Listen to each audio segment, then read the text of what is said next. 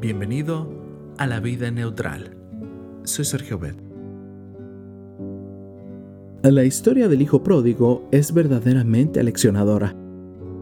Algo similar sucedió en 1955, cuando un pelícano, exhausto por su largo viaje migratorio, hizo una escala no prevista en la isla de Mykonos, en el mar Egeo.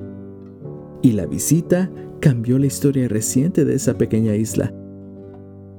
Debido a su situación, la enorme ave era incapaz de pescar por sí misma, de modo que los pescadores locales, compadecidos, la llevaron a casa de Teodoro, quien amaba los animales silvestres de todo tipo. El pelícano fue agregado a la colección de Teodoro, que ya incluía otras aves y una foca.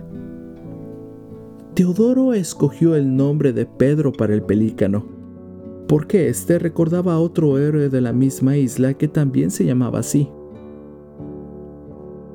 Pronto Pedro se convirtió en la mascota de la isla. Todos lo mimaban, le daban pescado o le abrían los grifos para que tomara agua. Los lugareños comenzaron a decir que tal vez Pedro era el inicio de un buen augurio de prosperidad. El pelícano creció vigoroso en una isla donde era muy apreciado.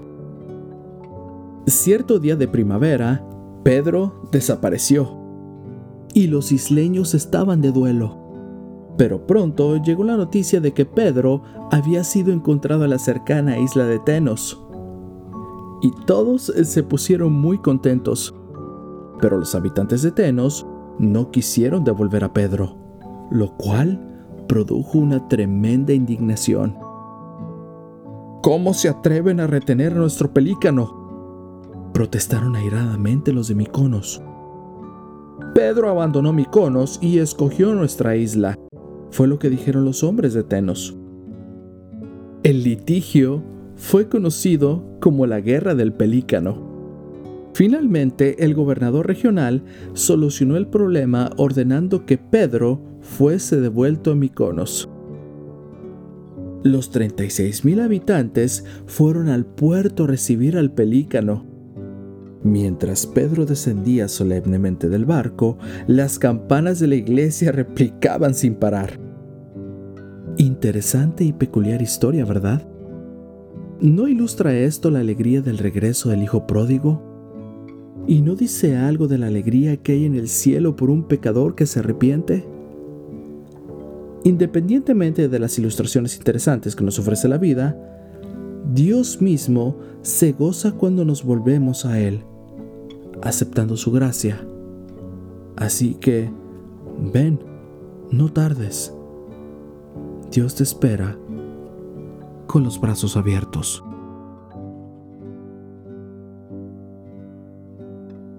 Así que emprendió el viaje y se fue a su padre Todavía estaba lejos cuando su padre lo vio y se compadeció de él. Salió corriendo a su encuentro, lo abrazó y lo besó. Lucas 15:20 Gracias. Te invito a compartir este podcast y hagamos que este proyecto crezca. No olvides que estamos en iTunes, Spotify y TuneIn Radio. También te invito a que nos visites en Facebook y en YouTube, ambos como la vida neutral. Cristo viene pronto Dirige tu meta hacia la eternidad. Pon tu vida neutral. Deja que Dios tome el control y Él hará.